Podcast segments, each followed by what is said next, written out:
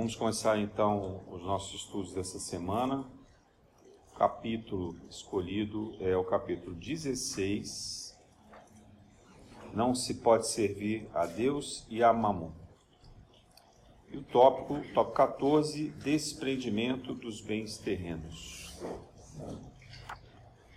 Esse é o capítulo que fala muito para os nossos tempos, porque ele fala dessa relação nossa com os outros deuses, né? com a riqueza, com os apegos terrenos, com o consumo que a gente tem hoje desequilibrado, com essa obsessão que vem se produzindo com sucesso. Né? Eu me lembro quando eu era criança, já faz tempo, não tinha tanto assim. A gente tinha lá a escolha da profissão, mas não é essa, essa coisa desesperada né, que as pessoas têm hoje para terem sucesso. Né, assim. Parece que a palavra sucesso é algo que ficou agora no vocabulário de uma tal forma e, e, e aí se a pessoa não tem sucesso, ela é considerada uma fracassada. Isso é fruto importado da cultura americana onde eles têm os losers, né? os winners e os losers. Tem até uma música famosa que, que fala que os vencedores tudo, né? os perdedores nada. E a ideia de que o vencedor é o que chega em primeiro, quer dizer, quem chegou em segundo, terceiro, então já, já é descartado. Então, essa, essa cultura é muito cruel. É uma cultura que vem sendo bastante criticada pela ciência, principalmente pela psicanálise, nessa visão do, de como está se transformando o liberalismo. Eles estão chamando isso de neoliberalismo. E, e aqui vale um parênteses, porque para a gente entender como é que a humanidade caminha. Né? Quando, quando o liberalismo, que a gente chama hoje de capitalismo, né? mas isso ele foi criado a ideia liberal. Quer dizer, as pessoas buscavam o quê? Liberdade.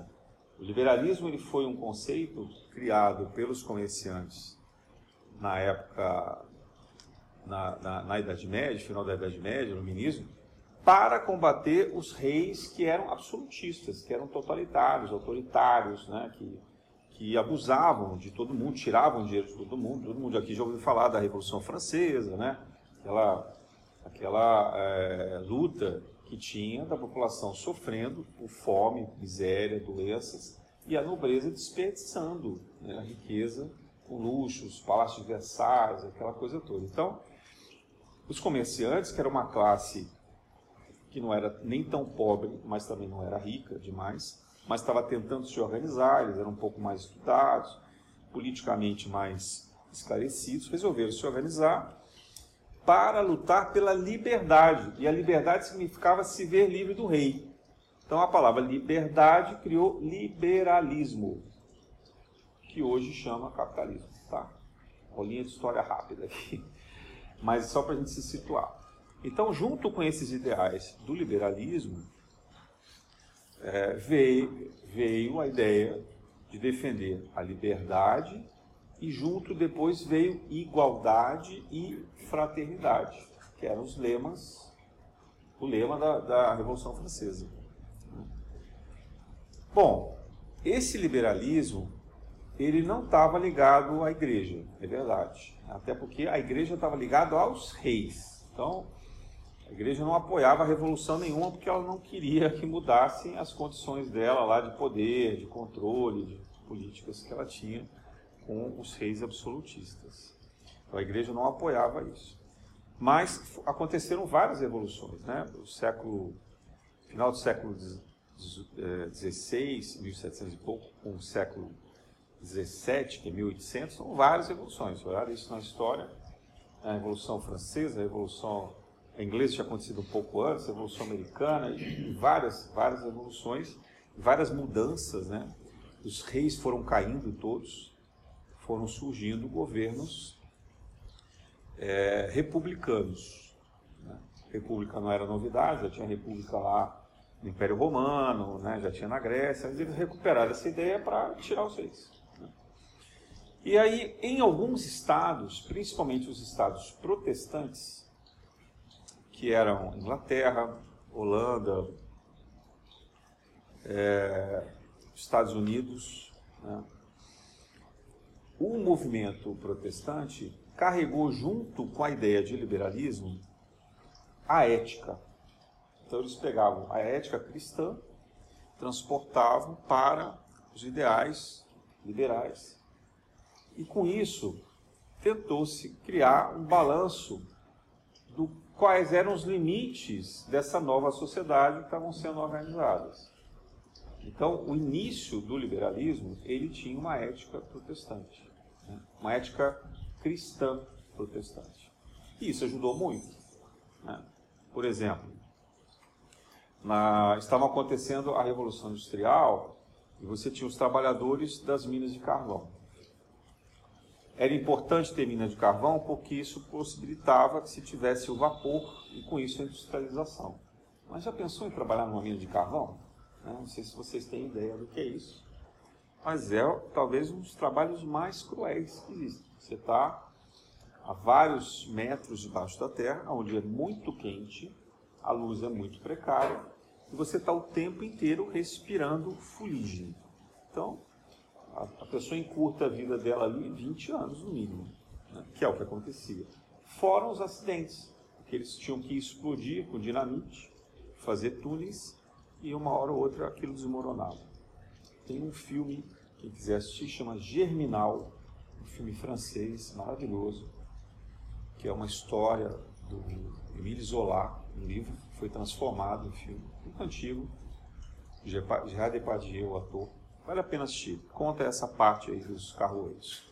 Então, essa luta dos carroeiros precisava ter uma justificativa moral. E a, a, a, ética protestante criou a seguinte justificativa: sim, vocês vão ficar doentes. Sim, vocês correm risco de vida. Sim, provavelmente vocês vão morrer. Mas, graças ao sacrifício de vocês, a sua família, os seus descendentes, poderão usufruir da riqueza e do conforto que vocês hoje estão possibilitando. Então, era uma ética de futuro, de sacrifício.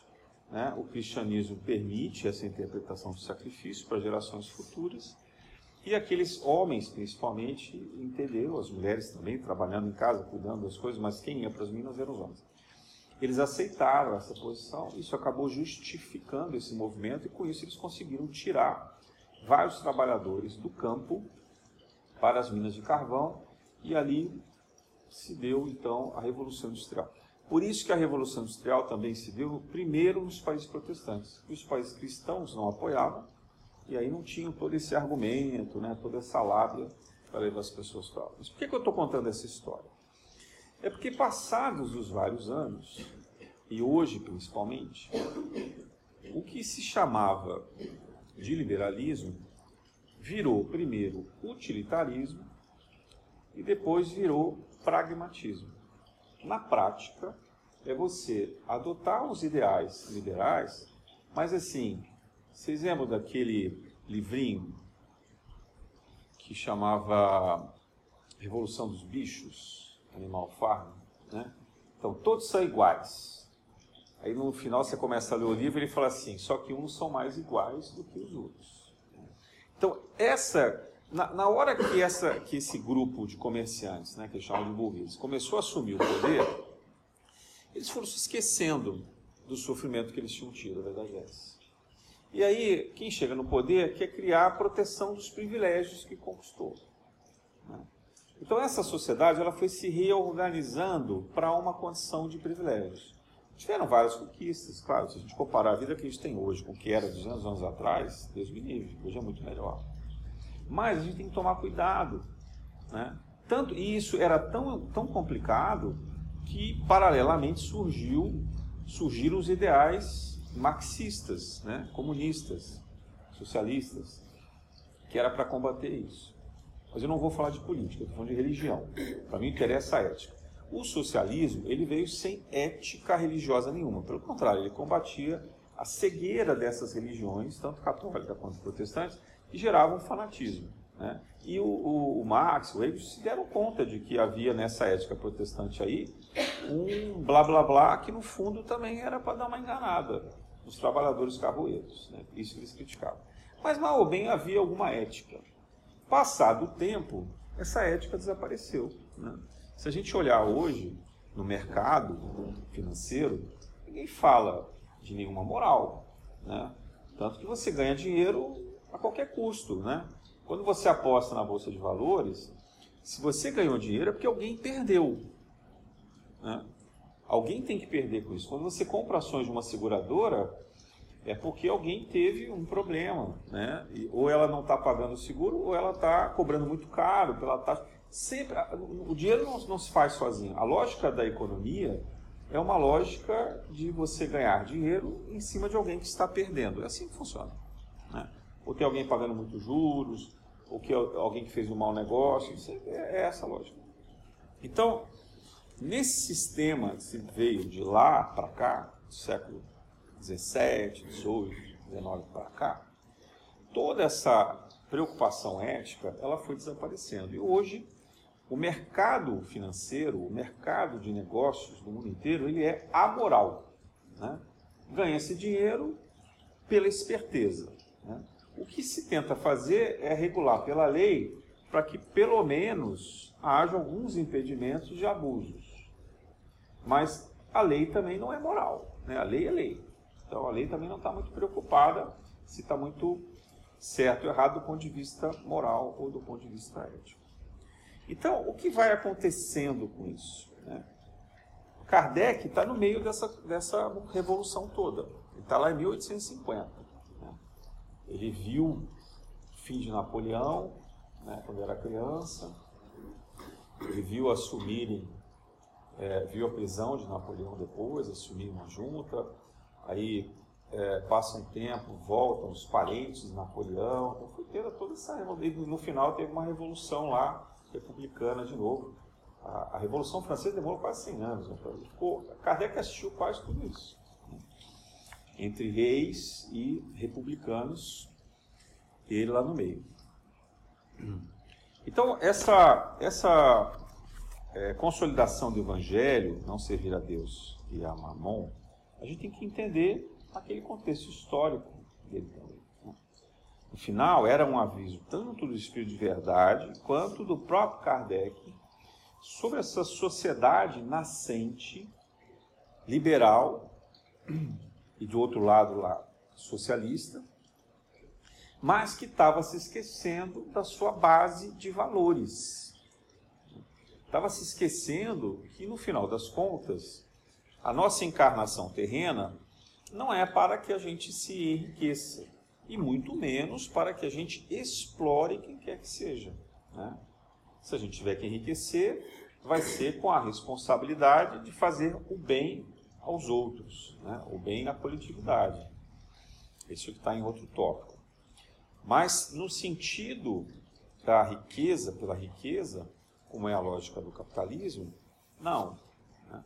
Então, quando a gente se depara com esses valores que eu falei, né, dos, dos vencedores ou dos perdedores, a ideia de sucesso, de fracasso, ela é de uma extrema crueldade, porque ela é uma ideia falsa.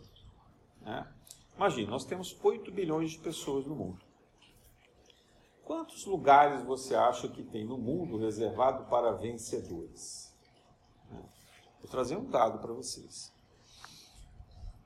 99% da riqueza do mundo está concentrada em 1% da população. Talvez eu esteja errando um pouquinho aqui na porcentagem, mas é mais ou menos isso, Paulo. Ou seja, quem de fato é muito rico no mundo hoje é 1% da população mundial. Então, eles são os trilionários, né, os bilionários. E o restante, uma boa parte aí, está numa classe média e depois um número gigantesco é pobre. Lu todo dia acorda, só consegue lembrar que tem que conseguir colocar dinheiro em casa para poder comer, para poder pagar conta. Então, quando a gente fala numa ideia de sucesso, é uma completa ilusão. Para alguns poucos, isso pode ser um estímulo de progresso. Ah, mas eu penso nisso, então por causa disso eu estudo, por causa disso eu me empenho no trabalho, eu tento me integrar melhor na sociedade, né? Então isso é uma minoria, provavelmente uma minoria até de certa forma privilegiada que pode estudar em bons colégios, pode estudar sem ter que trabalhar na infância, na adolescência, para ajudar os pais, botar tudo em casa, né? Depois tem indicação dos pais para obter os melhores empregos e assim por diante. Então, isso é uma minoria bastante privilegiada. Mas para a grande maioria das pessoas, falar em sucesso é condenar as pessoas ao fracasso e, consequentemente, ao estresse, ao medo, né? Ao sentimento de frustração, ansiedade, depressão. Entenderam a engenharia? Então, a nossa sociedade, ela é uma sociedade doente. Essa é a conclusão que a gente precisa chegar. Kardec já estava entendendo isso. E o Espírito de Verdade, e os, todos os espíritos que ajudaram na codificação já sabiam. Né? Esse era o século da transição planetária. Kardec estava inaugurando a transição planetária. Então, eles já sabiam o que ia acontecer. Então, quando a gente fala em desprendimento de bens terrenos, é muito mais sobre como que nós podemos ficar saudáveis na nossa vida do que uma forma é, idealista de devoção, de religiosidade. Não sei se eu estou conseguindo me fazer claro aqui para vocês. Né? Porque às vezes eu vejo a leitura desse tema no Evangelho como se fosse algo místico. Né? Então, Jesus dizendo: não, vocês devem se apegar dos bens materiais, porque isso não leva a Deus se fosse, e foi esse o discurso né, que a gente teve nos últimos dois mil anos, assim, né, principalmente por intermédio daquilo que veio sendo pregado pela Igreja Católica. E depois, na Idade Média, foi o período que mais se teve a mística. A mística tem uma coisa maravilhosa com São João de la Cruz, com, com Teresa d'Ávila e etc., né? Mas, e vários outros grandes místicos, mas também tem uma coisa fanática, cega, deturpante. E, e aí me preocupa quem ainda hoje, principalmente no meio espírita, interprete isso dessa maneira medieval. Então, a passagem desse tópico com Kardec, ela é uma, uma discussão pragmática, realista, né, da sociedade que a gente vive. O desprendimento dos bens terrenos é acorda, não entre nesse jogo dessa sociedade capitalista ou seja ela socialista, o que for, dessa sociedade materialista, porque é esse o ponto. Né? O Espiritismo não veio se opor a nenhum sistema político, ele veio se opor ao materialismo, né? À ausência de espiritualidade, à ausência de fé. É, é a isso que o Espiritismo se opõe. Tanto que ele nem é religião. Kardec configura o Espiritismo como uma tríade, que é uma, uma conjugação de filosofia, ciência e religião. Eu diria, e espiritualidade, porque o espiritismo em si não é nenhuma religião. A gente não tem dogma, a gente não tem ritual, a gente não tem hierarquia, né? não tem papa, não tem nada disso, então não é religião. Né? Qualquer um pode chegar em casa amanhã e abrir uma casa espírita. Não tem nenhum, não precisa colocar em cartório, não precisa ter autorização nenhuma. Se você quiser se filiar à FEB, eles têm lá os procedimentos dele. Mas o fato de você ser filiado à FEB não torna a casa nem mais nem menos espírita.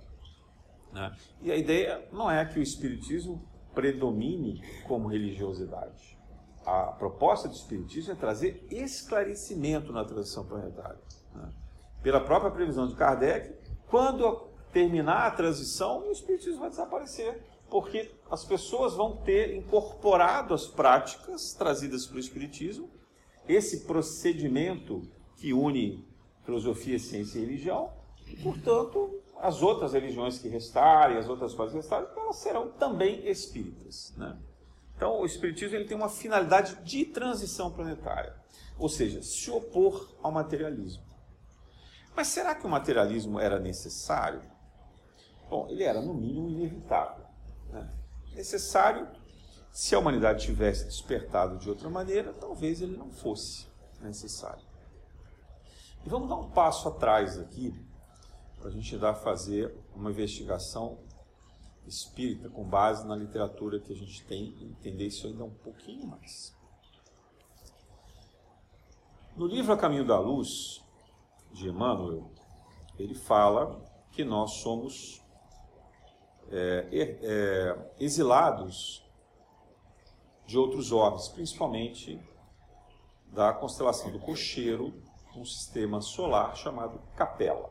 Né? Tinha ali alguns planetas que estavam em transição, como a gente está agora, e os espíritos que eram repetentes, que não se adequaram, né? que eram os mais perturbados, os mais rebeldes, então foram trazidos para cá. Isso, o auge disso foi há mais ou menos 10 mil anos. Uma primeira leva, logo depois, foram os egípcios, principalmente, retornaram para a capela. E aí, há 4 mil anos antes de Cristo, ou seja, 6 mil anos atrás, foi dado um novo ciclo de expiação e provas, como a última chance daqueles que estavam aqui de despertarem, porque a Terra também vai evoluir. Então a gente ficou aí num ciclo, são 7 mil anos mais ou menos, para que a gente despertasse junto. Bom, desse grupo, já falei aqui, não vou entrar muito em detalhes, né? Então a gente tinha os egípcios, tinha os hebreus, tinha os, os hindus e os arianos.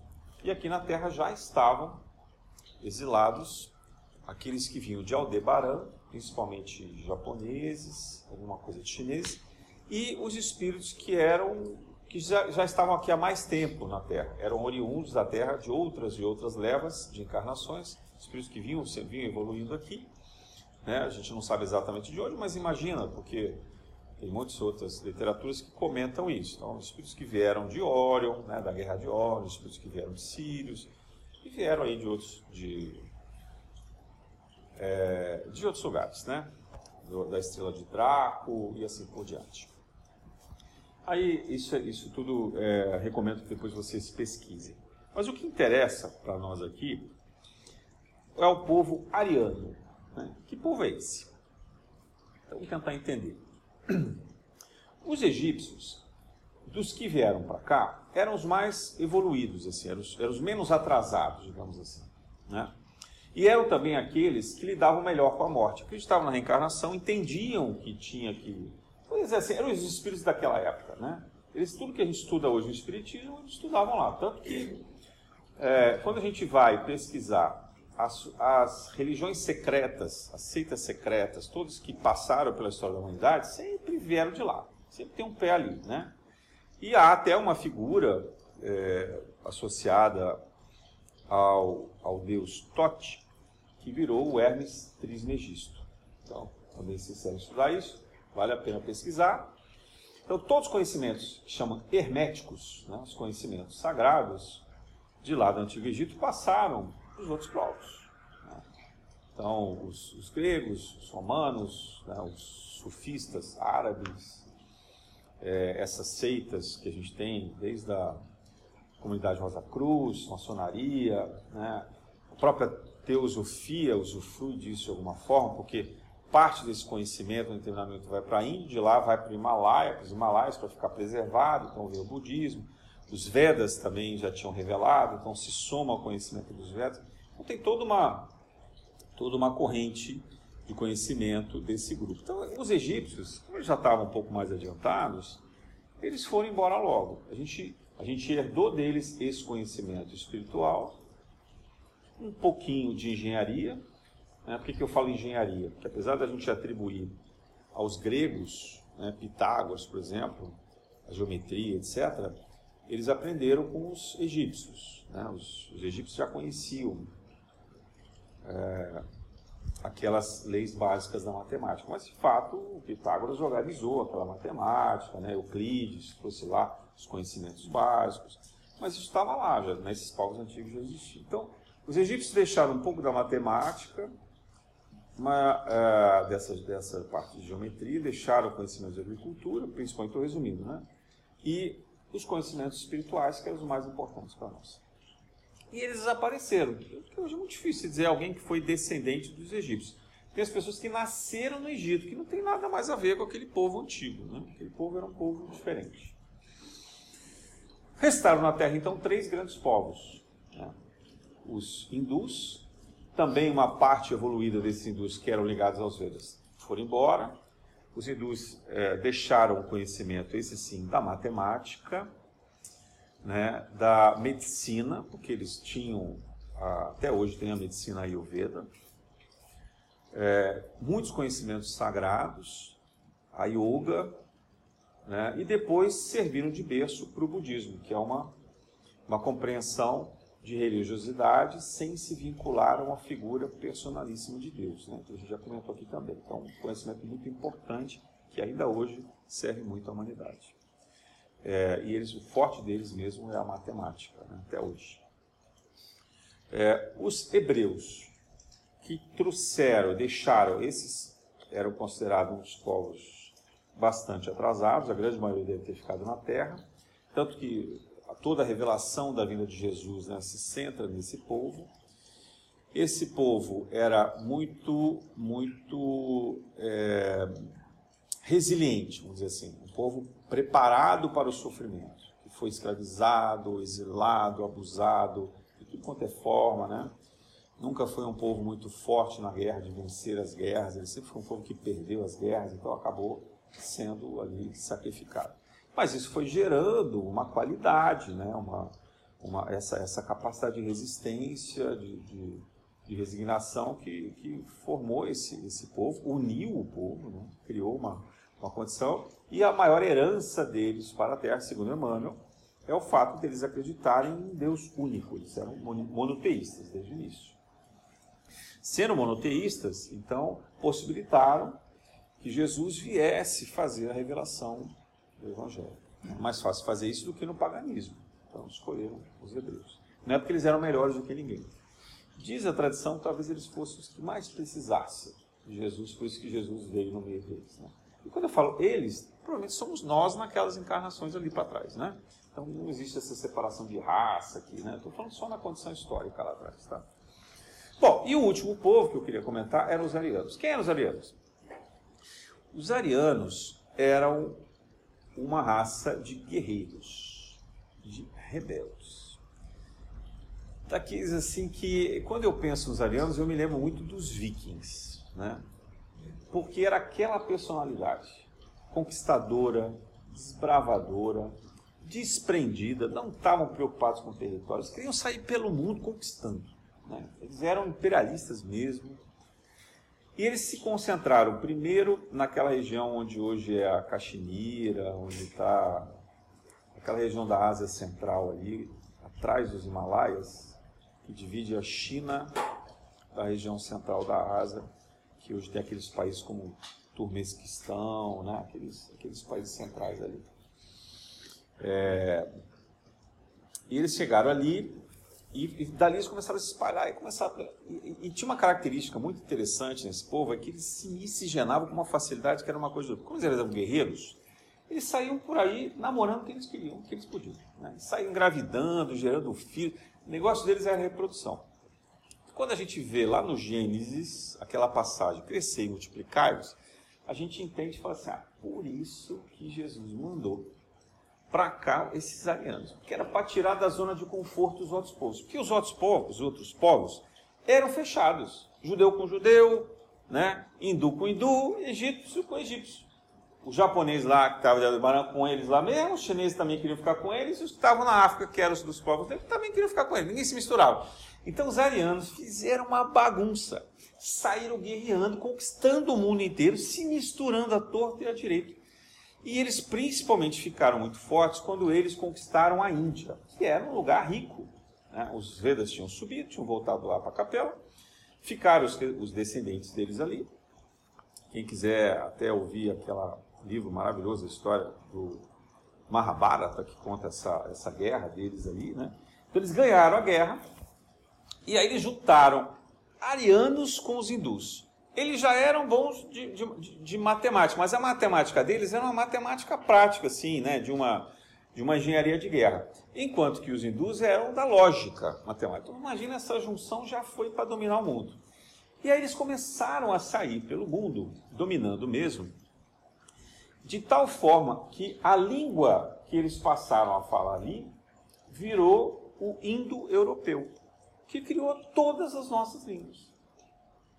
Quase todas as línguas faladas no mundo inteiro vêm daquele idioma criado lá atrás, do antigo sânscrito, né, que, era, que virou o idioma indo-europeu. Tudo, tudo, tudo é descendente desse idioma. Então os arianos estão em tudo quanto é lugar. E a missão dos arianos era assim: olha, eu sei que vocês são guerreiros, eu sei que vocês são cruéis, eu sei que vocês são é, incontroláveis, mas o papel de vocês é unir a humanidade. Misturem, criem uma, uma, uma administração única na Terra. Né? Vocês, vocês gostam de poder. Então, quando a gente pensa assim, ah, como é que surgiu a Grécia? Os arianos. Como é que surgiu Roma? os arianos. Né? Quando você pensa em vários povos assim que dominaram, provavelmente Gengis Khan, todos esses grandes povos que eram muito dominadores? É, os babilônios, os assírios, tudo isso é assim, onde tem guerra e tem alguém muito interessado em poder e dominar, tem ariano no meio. Porque os arianos não se conformam de ter um território deles. Eles querem ter o um mundo. E quando tiver espaço, agora estão fabricando as naves para ir conquistar Marte são os arianos. Né? Então, esses povos, eles são conquistadores. Mas, ao mesmo tempo, eles é que provocaram o progresso da humanidade. Lembra que, há seis mil anos atrás, a gente estava vivendo praticamente, tinha acabado de sair praticamente das cavernas. As cidades eram ainda muito simples, agricultura muito rudimentar, não tinha nada de progresso. Né? Então, eles são responsáveis por isso. Bom, Diz a história pela tradição espírita que esses arianos principalmente se concentraram na época de Jesus com os romanos. Então aqui a gente vai entender o paganismo, né? Porque o que é o paganismo? É o Deus da oportunidade. Ah, o que esse Deus pode fazer por mim? Né? É uma ideia prática. Eu não vou ficar adorando Deus aqui, que nem os hindus. Ficar meditando, falando mantra, né? Ali, tá, várias outras coisas. Ele fala, mas o que eu vou ganhar com isso? Então, se não vai ganhar nada com isso, o ariano não quer. Ele quer ganhar alguma coisa. Então ele vai lá, faz uma oferenda, tem um oráculo, né, uma vestal, que faz uma adivinhação e fala, opa, essa aqui eu quero. Né? Então essa é a minha religião. Então ele é um povo interesseiro. Né? Não dá para a gente falar maldade, bondade, porque todo mundo estava mais ou menos no mesmo nível ali. Mas eles eram assim. E esse povo, hoje, é, se concentra principalmente pela tradição espírita, que a gente sabe, nos Estados Unidos. O que explica essa visão do liberalismo, capitalismo, né? até esse abandono da ética protestante. Se eu falo os Estados Unidos, diria assim, as, as nações mais desenvolvidas, as mais ricas, né? de modo geral, os Estados Unidos também. Tem outros povos lá também, mas principalmente os Estados Unidos. Então isso é, de um lado, um elogio, porque é o povo guerreiro progressista, vencedor, prático, né, e que desencadeou todo esse conhecimento. Mas, por outro lado, é um povo muito difícil de ter fé, porque quando tem fé, é uma fé interessada, é uma fé de barganha, né? e muito preocupado com a questão de sucesso. Hoje a palavra é sucesso. Antigamente, qual era a palavra? Honra. Né? Em outros momentos foi deixar um legado, né? mas sempre foi no sentido de você ter né, um, um reconhecimento, né, algo para deixar para os seus filhos, ou para que a sociedade se orgulhasse de você, e assim por diante. Então está sempre associado a uma ideia de sucesso. Muda a palavra, mas o sentido é sempre o mesmo. Né? E a gente traduzindo na linguagem espírita, é orgulho e vaidade. Então, o momento que a gente fala da transição planetária é aquele em que os arianos dominam a Terra. Então, eles representam a figura de Mamon. Né? Ou seja, tudo aquilo que é contrário ao Evangelho de Jesus.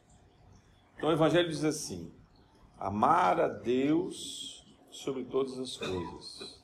E quando você orar a Deus, você diz: Pai, seja feita a tua vontade. Né? E quando você for me julgar, me julga da forma como eu ajo com os meus devedores, né? as pessoas que me fazem mal. Então, essa é a regra básica do cristianismo. E mais, amar ao próximo como a si mesmo. Então, uma ideia de reciprocidade que tem no, no início do liberalismo, a ideia de igualdade, depois eu sou mais igual que os outros, mas está lá na base. Né? É, tem até um debate muito importante hoje nos Estados Unidos, assim, o que é mais importante? Você ser livre ou você defender a, igualdade? E aí, assim, a resposta é a primeira a liberdade. Depois a gente vai discutir o que a gente vai compartilhar aqui. Né? Mas isso não sei se é certo, porque será que você pode primeiro garantir a liberdade a qualquer preço, a qualquer custo, e depois você vai discutir a, a equidade, a igualdade? Claro, né? Então, assim, para o ariano típico, né, ele é materialista. O negócio dele é, ó, o que, que eu ganho com isso? O que, que eu vou levar? O que está para mim? Né? Prático. E, e, o que a gente tem no conhecimento do, do, do Evangelho é o oposto. Assim, calma lá, meu amigo. Porque no fundo, no fundo, você nunca vai se saciar. Porque a hora que você conquistar a Terra inteira, você vai dizer, ah, não é suficiente, agora eu quero Marte. Agora eu quero Júpiter. Isso é, isso é do, do ser humano, né? Você vai lá, compra um carro. Você tirou da garagem e falou assim, ah, acho que eu quero outro carro. Você compra um computador, mesma coisa. O celular é a mesma coisa, né?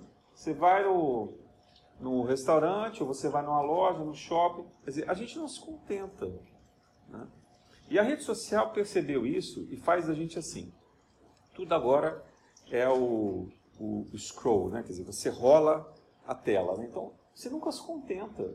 Você viu uma piadinha, foi legal, ri e tal, fala, não, eu quero outra. Ah, eu quero outra. Ah, eu quero outra. Quero outra. Você não se contenta com os stories, com os feeds que estão ali. Então, esse é um processo de ilusão e um processo viciante, doentio. Né? Então, de um lado, a gente tem essa coisa da, da, do sucesso, de perseguir esse sucesso, porque não é só o dinheiro dia. Tanto não é só o dinheiro pelo dinheiro, porque se as pessoas, quando ficam muito ricas, elas podiam se contentar. Né? Tem muita gente aí que o que já ganhou de dinheiro dava para passar 10 encarnações, mas a pessoa não se contenta. Flávio, o que, que eu vou comprar hoje? Né? Quer, quer, quer e aposta, né? e aí perde dinheiro, ganha dinheiro. Dizer, o dinheiro. O dinheiro não satisfaz ninguém, de jeito nenhum. Né? Tá aí a prova cabal e contestável que não satisfaz ninguém. Então não é o dinheiro. Ah, então será que é o sucesso? O sucesso também não é, porque o sucesso, quando você conquista ele, você começa até a achar ele ruim, porque você não consegue mais sair na rua, você não tem mais privacidade, você né? Você começa a ter as pessoas te perseguindo. Você começa. Então você tem um lado bom, mas você tem um lado ruim. Então o sucesso também é uma coisa complicada. E depois ele passa muito rápido. Aí você já não sabe mais o que você faz para correr atrás desse sucesso. A gente começa a ver esses atores todos inchados, né? cheios de silicone, puxando o rosto para cá, com implante para lá. É um negócio horroroso, né? porque a pessoa não sabe mais o que ela faz para conseguir o sucesso. Então isso tudo é muito sombrio. Né? Então o sucesso também é algo que, que acalma o coração, que aquieta o coração, né? que traz essa, essa serenidade. Então, essa lógica dos arianos, ela é uma, uma, uma lógica de impaciência, de intranquilidade e de infelicidade. Porque é uma busca constante por algo que nunca vai se atingir. Nunca, nunca vai se atingir. Né? E é curioso porque os, os gregos nos quais o Espiritismo se baseia, antes de Jesus, principalmente em Sócrates, Platão e, e Aristóteles, a gente vê a ideia da busca da felicidade na serenidade, que é a filosofia, que são as virtudes. Então, é uma, é uma ideia de, de asserenar a mente, de viver em harmonia na sociedade de construir um, um consenso de como é, é, o bem viver. E isso é oposto, por exemplo, que se dava lá em Esparta, não é um lugar, né? Então, Atenas, de um lado onde estão os filósofos, do outro lado Esparta. Esparta eram os arianos, os guerreiros. Né? Vamos conquistar Troia. Não, mas o cara veio aqui e roubou minha mulher, né? Que é a história da Ilíada. Então agora a gente vai lá se vingar. Aí vai soldados inteiros vão lá brigar. Troia era tão forte quanto, quanto era né, a Grécia, Esparta naquela época. Aí uma guerra de anos e anos e anos, anos, morre quase todo mundo, né? Então, essa, essa é a briga, Ariano de um lado, Ariano do outro. Né? Então, o que a gente vive hoje é essa, essa, essa doença né, de consumo, de buscar preenchimento desse espaço de orgulho, de vaidade, ou de sucesso, riqueza, prazer, a gente quiser usar as linguagens de hoje, né? e que nunca satisfazem. E aí a gente vai olhar essas nações, o que, que mais impera ali? A droga, principalmente. O dinheiro todo que eles ganham, eles gastam em droga, em bebida, em prostituição ou pornografia, cassino, né, jogos azar. Assim, mas será que eu quero trabalhar tanto, ganhar tanto dinheiro assim para depois ter que buscar isso? É essa a proposta de felicidade? Porque aqui no Brasil a gente acha que é. Como a gente não chegou nesse estágio doentio que eles estão lá, a gente ainda está no meio, né? a gente acha que esse é o caminho. E o que a gente vem é, enxergando na prática é que a gente vai copiando esses hábitos até na alimentação. Quer ver uma questão saúde pública complicada, o Brasil, há 30 anos atrás, praticamente não tinha obesos. Hoje é uma situação gravíssima. A quantidade de pessoas que estão muito acima do peso. Não é acima do peso. É muito acima do peso. Mas você assim, ah, mas qual é o problema? Eu quero ser gordinho. Tudo bem. Só que, quando você olha isso do ponto de vista da sociedade, isso provoca isso precipita uma série de condições de saúde pública, onde você vai provocar né, um, um aumento significativo de exames, de uso de medicamentos, de procedimentos hospitalares e assim por diante. Né? De abstinência de trabalho, né, de pessoas que não conseguem se sentir bem saudáveis para fazer outras coisas e assim por diante. Então, é, a gente vai importando esses hábitos, a gente vai importando as doenças. Né? A, a, própria depressão é uma coisa que, olhando também no gráfico de 30 anos atrás, o Brasil era visto pelos estrangeiros como um país feliz. O grau de, de, de alegria, de bem-estar do brasileiro, contagiante, era um indicador de turismo. As pessoas queriam vir para cá para poder entrar nesse carnaval, essa alegria. Né? A ideia que se tinha é que o brasileiro vivia carnaval inteiro. Tamanha era a alegria, a descontração do brasileiro. Hoje, é só a gente olhar para o lado e ver que não é bem assim. As pessoas estão tristes, as pessoas estão desoladas. Então, a gente está vivendo essa opressão ariana, é isso eu queria dizer. Né? E, e não estou falando mal dos arianos, porque sei lá se eu também não sou alieno, né? O, era no sentido da gente entender a evolução das raças, né? dessas energias, desses fluxos energéticos. O quanto nós temos dessa mistura ariana hoje, até geneticamente, e o quanto isso nos contamina. Quanto isso provoca em nós essa insatisfação. Então, a mensagem de Jesus e de Kardec, quando ele fala de desprendimento dos bens terrenos, volta a dizer é uma questão de saúde pública. É uma questão de da, da, gente compreender aquilo que nos traz felicidade e o que não nos traz felicidade. Aquilo que é uma ilusão daquilo que deveria ser o nosso bem-estar. É, um, é, é praticamente um resgate àquela ideia de filosofia dos atenienses, dos filósofos atenienses. É, o que Aristóteles chamou do caminho do meio, da justa medida. Né? Você buscar as virtudes pela moderação. E você encontrar. Né, o interessante que o, o budismo fala isso também. Né? O hinduísmo fala isso também. É encontrar o caminho do meio. Né? Diz assim, olha, cuidado com os excessos. Trabalhar é muito bom, mas em excesso faz mal.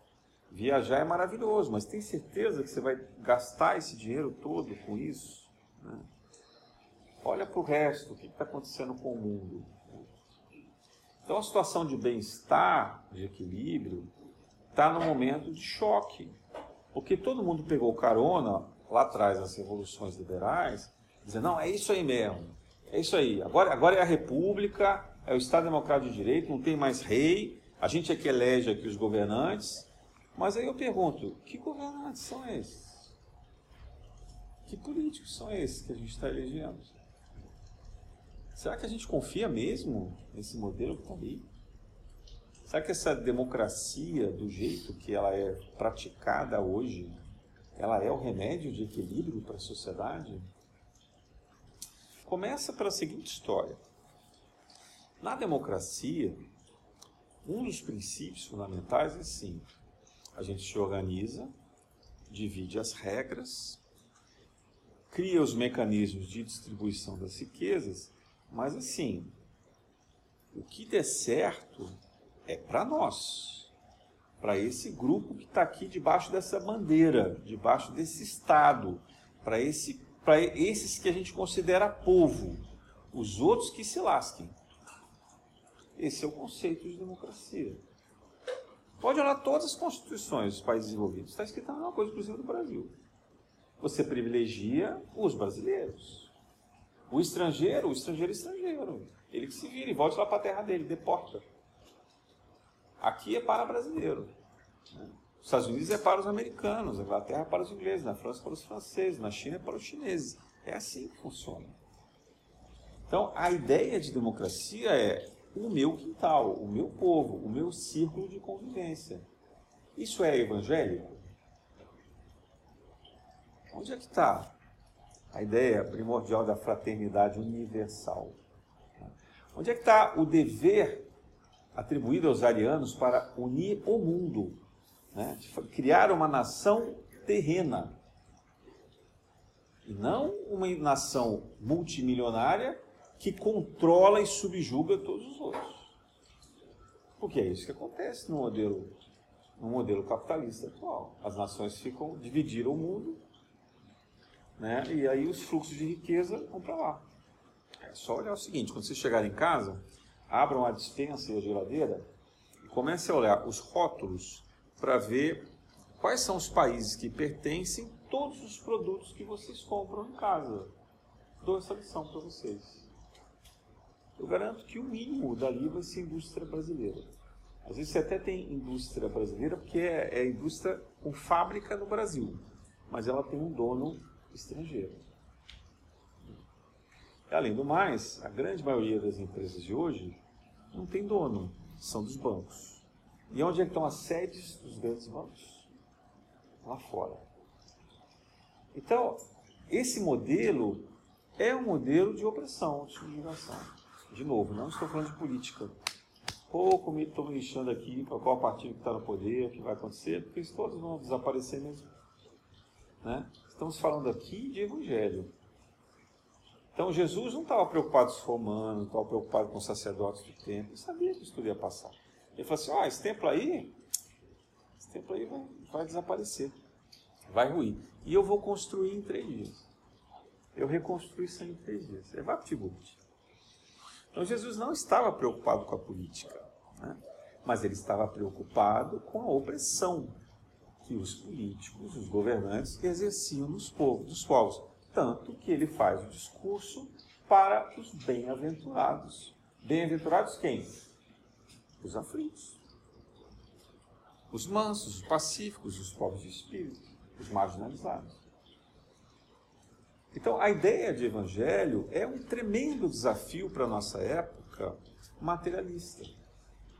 Se a gente não romper com os ideais materialistas, não tem como fazer a transição planetária. E a gente tem pouco tempo. Né? Há várias, várias indicações de que uh, os eventos principais da transição vão acontecer nos próximos 10 anos. Então tem que ter um colapso financeiro, por exemplo. Porque não dá para ter, eu não consigo imaginar esse dinheiro num planeta de regeneração. Aliás, veio uma mensagem no domingo falando exatamente isso, psicografia.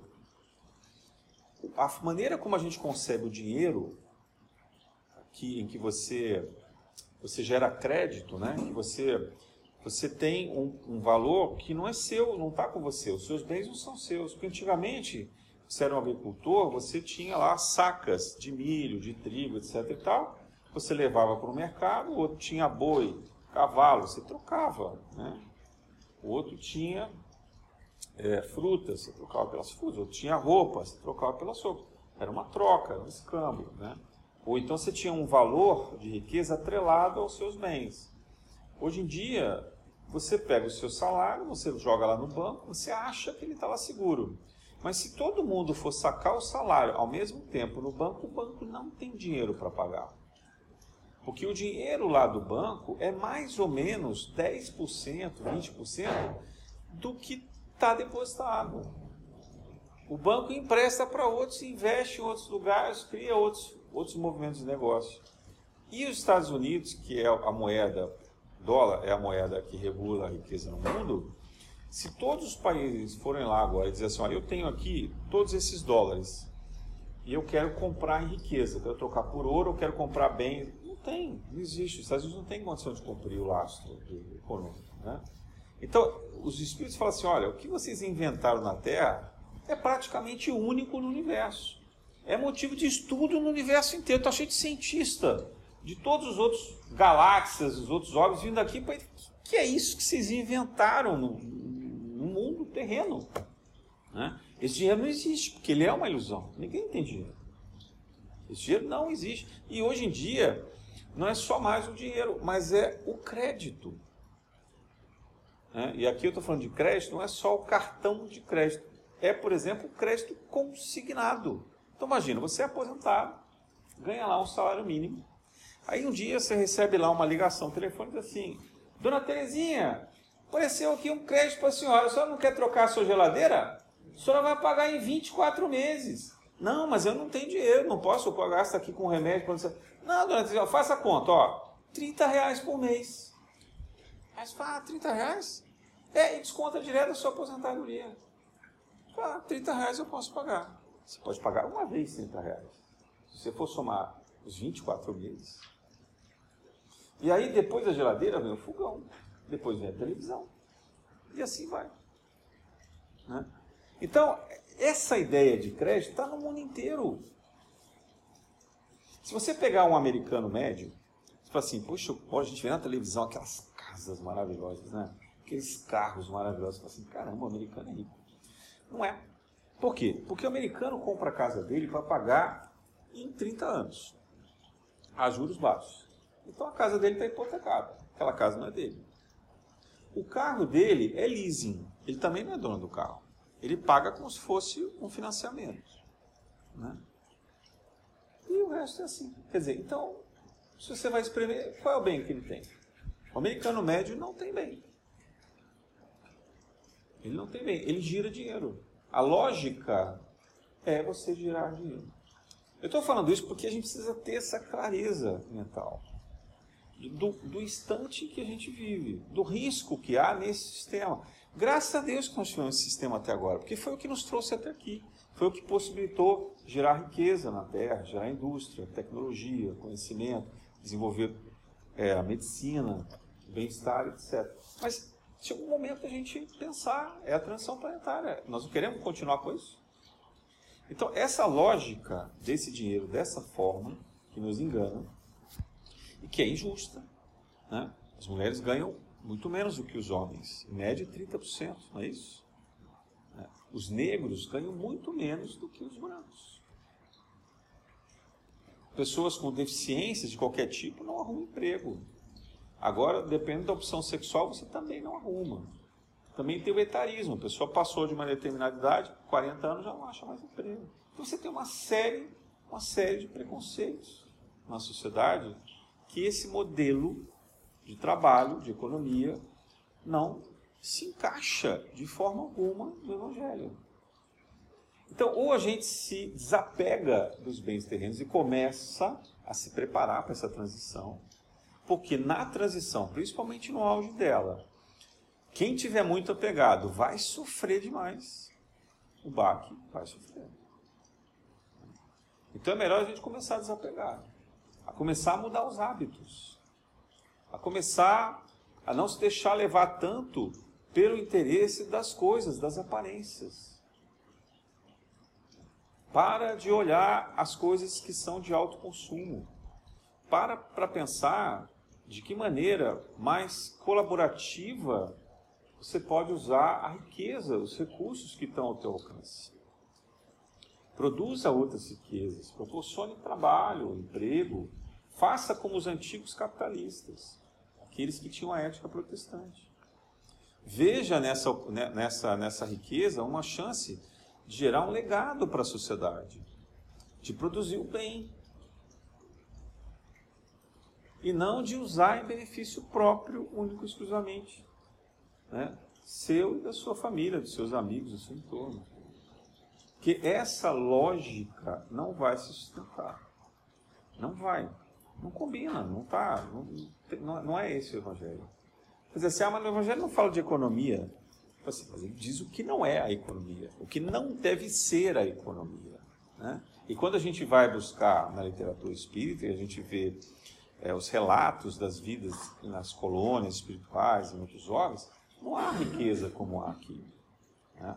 Há alguns relatos de dinheiro até, mas um dinheiro que ele está muito mais baseado numa ideia de mérito moral de dedicação e de necessidade daquilo que você precisa para servir como um estímulo ao desenvolvimento do que uma oportunidade, um oportunismo, nem oportunidade, um oportunismo. Né, de você ganhar dinheiro aos custos de alguém que é mais ingênuo do que você. De alguém que não está tão preocupado com isso. Então, desapegar dos bens materiais significa livrar primeiro a mente e o corpo. Começar a ponderar. Quando se vai ao mercado, começa a olhar se aquilo que está sendo consumido é o que a gente precisa e o que a gente deve comprar. E quando a gente começa a associar essa ética do que é o correto no gasto do dinheiro para benefício do bem coletivo e se lembra de que a gente não deve causar, causar mal aos animais, então a gente está caminhando para um veganismo. Né? Porque é também uma ética de respeito ambiental e de respeito de não violência aos animais, inclusive nos cosméticos, inclusive no couro que a gente compra, das bolsas, os cintos, os sapatos porque os animais não morrem só para nos alimentar, eles morrem também para nos dar esses adereços. Então a gente tem que pensar em tudo isso. A gente tem que pensar na poluição que a gente causa ao meio ambiente quando a gente anda de carro. A gente tem que pensar nos danos que a gente provoca em tudo que a gente consome que tem os combustíveis fósseis de origem. A gente tem que pensar no quanto a gente consome excessivamente de eletricidade em geral. Tem que pensar no descarte que a gente faz dos bens que a gente consumiu e o que, que a gente está fazendo quando eles ficam velhos ou quando a gente enjoa e não quer mais. Isso é uma outra coisa que tem me chateado profundamente. Que vou falar dos meus 30 anos atrás. Né? Quando a gente é, se desfazia de uma coisa lá atrás, normalmente é porque ela já não dava mais para usar. Eu me lembro meus pais assim, você vai usar até rasgar. E quando rasgava, minha mãe assim, dá uma costurinha, né? Uma cercizada, depois ela às vezes botava um remendinho ali, que é para a gente usar bem mesmo as coisas. E quando estragava mesmo de vez, aí virava pão de chão. Olha como é que era legal as coisas, né? Então a gente usava a mesma coisa até ela se esgotasse. Mas se por acaso tivesse a oportunidade de ganhar uma coisa nova, como um brinquedo, né, um aparelho eletrônico, alguma coisa, principalmente nos momentos em que esses aparelhos eletrônicos começaram a surgir com muita frequência, então era assim, dever. Você olha, vai, você ganhou um novo, doa para alguém que precisa aquele outro, que é o mais antigo. Então era um dever de obrigação de dizer, olha, se você pode usufruir de algo melhor, procura alguém que não tem e que vai fazer muito bom uso do que você tem. Então era uma, era uma lógica de reuso, né? ou de reciclagem, ou de partilha. Só que hoje em dia o consumo é tão grande, tão grande, tão grande, que às vezes você tenta doar alguma coisa para alguém e ninguém quer. Né? E, e vou dizer mais, às vezes é até pior. Porque se você pegar uma geladeira de 10 anos, ela gasta mais eletricidade do que a geladeira nova. Então a pessoa que vai lá vai falar, mas essa geladeira gasta quanto de eletricidade? Só se ele não pagar a conta de luz, porque ele mora na comunidade lá não tem nada. Porque senão ele não quer. O ar-condicionado é a mesma coisa, né? Computador, então, que já virou obsoleto, ninguém quer. Então, a obsolescência, ela vai criando lixo, lixo, lixo, lixo, lixo. E aí começou, alguém teve uma brilhante ideia de dizer assim, antes de estragar, antes de ficar obsoleto, venda. Porque aí você pode comprar um novo logo em seguida. Então, eu conheço pessoas, por exemplo, em família ou entre amigos, que a pessoa faz assim: saiu um iPhone novo, no mês que é lançado, ele vai para os Estados Unidos e compra. O que era dele já vendeu para um outro parente. E esse parente já vendeu para outro. Então você tem quatro pessoas na cadeia que vão trocando todo ano de celular né? e acham lindo, maravilhoso. Acho que estão fazendo um bem danado para a humanidade e para eles mesmos, né? com esse consumo. E estão vendendo. Então você vende roupa, né? brechó está na moda agora, então você vende. Né? E você, não, ninguém procura mais quem precisa. Você vai lá e vende, ganha dinheirinho ainda. Porque aí com esse dinheirinho que você ganhou, sua consciência está uma beleza. Você fala assim, ó, nem precisei tirar do salário. Vai direto para o shopping para gastar mais.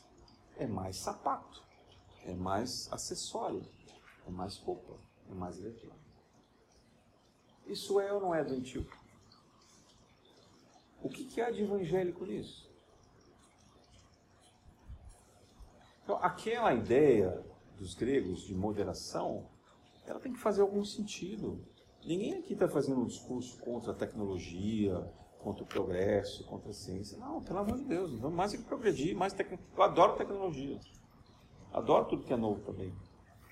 Mas a gente tem que pensar aonde há uma razoabilidade dentro disso, dentro desse conceito. Aonde há um desperdício tremendo. Aonde há uma contaminação do meio ambiente, porque esse lixo tem que ir para outro lugar. Não tem outro lugar. Não tem o fora da Terra. Né? Eu sei que já tem alguns, alguns bilionários pensando assim, ah, vamos começar a colocar lixo em foguete e mandar para a Lua. Né? Ou mandar para queimar no espaço, sei lá o que for. Aliás, o nosso espaço, se tiverem tempo e curiosidade, procurem lá na internet, assim, saber quantos satélites obsoletos, sem uso, orbitam a Terra hoje vocês verem a quantidade de lixo espacial que tem. E somado aos que estão em funcionamento. Eu li outro dia uma matéria científica dizendo assim: a preocupação dos astrofísicos que fazem as leituras e os estudos pelo Hubble, o Hubble ainda está em funcionamento, tá? E que agora eles aparecem com flashes. Sabe o que são esses flashes? A intralinks essa rede de satélites do Elon Musk. Starlink. Como é que é o nome? Starlink. Starlink. Starlink. Starlink. Então, o que? Agora, quando eles vão fazer uma fotografia, aparece o reflexo do satélite da Starlink. Então, o Hubble está antecipando, ficando cada vez mais obsoleto, não porque ele não possa ser usado, mas é por causa do lixo espacial. A gente já cansou de sujar o quintal de casa nós estamos sujando o quintal da terra. Então, ou a gente se dá conta disso, como individualidade, para que isso vire uma coletividade, um pensamento unificado, uma forma pensamento, uma egrégora forte o suficiente para mudar as práticas e o destino da Terra. Enquanto a gente pode, ou a Terra vai mudar sozinha, porque a Terra vai mudar. A Terra vai mudar. Né? E Jesus disse: ó, esse templo aí, isso aí é fácil de derrubar. E é fácil reerguer. Então, essa materialidade toda não pode nos encantar. E a gente precisa entender outras formas de conviver. Não me pergunte que fórmula é essa, porque eu também estou à procura, tá? Se alguém conseguir achar qual é, me avisa. Eu quero aprender. Não é fácil para nós. Não é fácil. Mas a gente precisa despertar essa consciência. Porque essa é a mensagem. E esse livrinho aqui tem mais de 150 anos, gente. A gente já deve ter lido ele umas três encarnações seguidas. Não é a primeira encarnação que a gente está vendo isso. Então, ou a gente desperta de uma vez por todas, ou a gente vai ter que aprender na dor. Porque a lei é a mesma, né? Ou você aprende pelo amor, ou você aprende pela dor. A vida é assim. Não precisa nem estar escrito em nenhum lugar, né? A vida é assim. Você aprende pelo amor, ou você aprende pela dor. Então, agora é o momento da gente aprender pelo amor. Então, que a gente seja capaz de olhar a forma que a gente vem praticando da nossa, da maneira de lidar com os nossos recursos, principalmente os recursos financeiros. E é por isso que a caridade sempre se apresenta como o melhor remédio. Porque na hora em que a gente começa a incluir o outro, a necessidade do outro na nossa vida, a hora que a gente passa a olhar para o lado, a gente amplia a nossa visão paralela, a gente vai descobrir que tem um monte de gente precisando. Tem um monte de gente passando necessidade do lado da gente. Tem um monte de formas da gente gerar riquezas que são produtivas, são saudáveis, são verdadeiras. Enquanto a gente estiver preso ao nosso mundinho, a gente só está alimentando o karma. A gente não está liberando o karma. Então, Jesus, para resumir, mexeu muito mais com a economia do que a gente tem ideia. Jesus trouxe sinais de, de comportamentos libertários né, da matéria muito mais profundos do que a gente tem noção. Basta ler com os olhos de ver, basta ouvir com os olhos, com os ouvidos de ouvir. Está lá tudo no Evangelho. E está mais esclarecido ainda aqui o Kardec. Que a gente possa aprender cada vez mais nisso e aos poucos ficar atento e a gente vai desenvolvendo e achando a melhor maneira de fazer. Na graça de Deus.